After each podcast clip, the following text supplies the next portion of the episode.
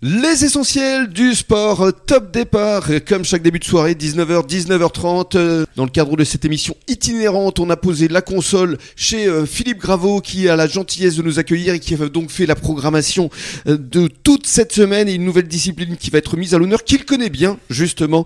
Il s'agit de l'athlétisme. Alors Philippe, bonsoir. Bonsoir Rémi. Et on accueille Christophe Glorieux, bonsoir. Eh bonsoir. Alors on va parler de l'ANB, l'athlétisme Nord-Bassin, effectivement discipline que vous connaissez bien, puisque je rappelle pour celles et ceux qui n'étaient pas avec nous en début de semaine, que euh, ce samedi vous allez euh, courir. Exactement.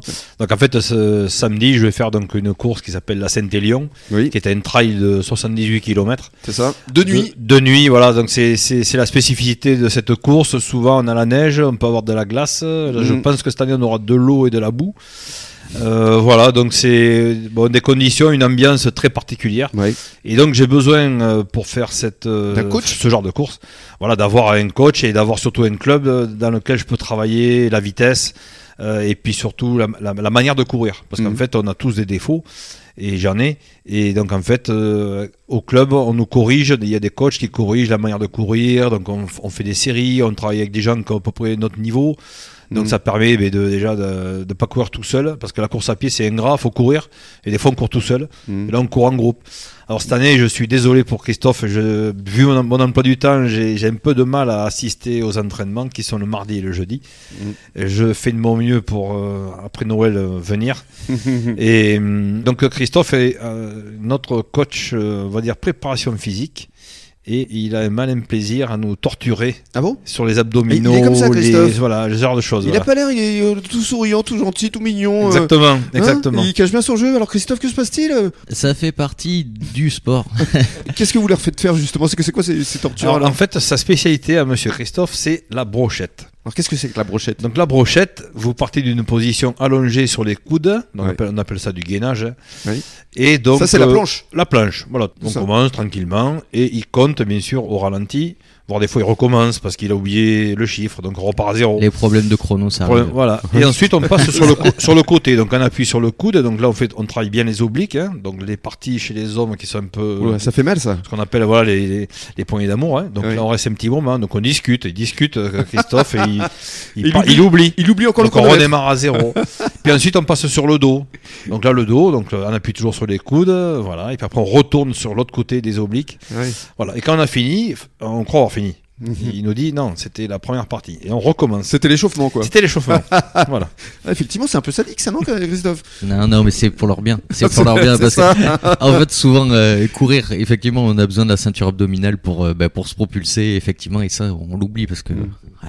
On, aime bien aller boire un petit coup après les entraînements, après les courses, aller boire une petite bière. Mm. Bah, il faut savoir l'éliminer aussi de bonne ça. manière. Buvez, éliminez. Voilà, C'est un- exactement. Un, bon slogan ça. Ça nous rappelle quelques souvenirs. Alors euh, Christophe, on va parler évidemment de votre rôle euh, au sein de l'athlétisme Nord-Bassin. Avant cela, revenons à- sur une course qu'on avait présentée dans le cadre de cette émission. C'était euh, entre Bassin et Forêt le 2 octobre dernier.